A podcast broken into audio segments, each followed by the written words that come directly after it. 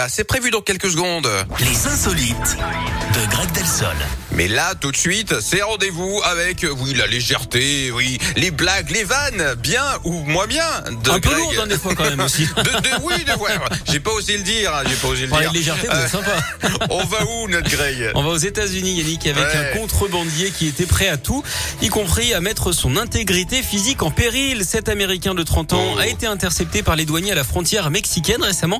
Il tentait d'introduire des animaux exotiques sur le territoire américain, mais pas n'importe où, hein, puisqu'il a tenté de Ouais. dissimuler des serpents et des lézards cornus dans son pantalon.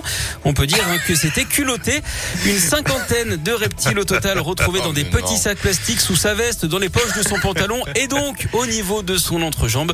L'homme, bien Oh là sûr, a été arrêté. En tout cas, décidément, les douaniers en ce moment envoient de toutes les couleuvres.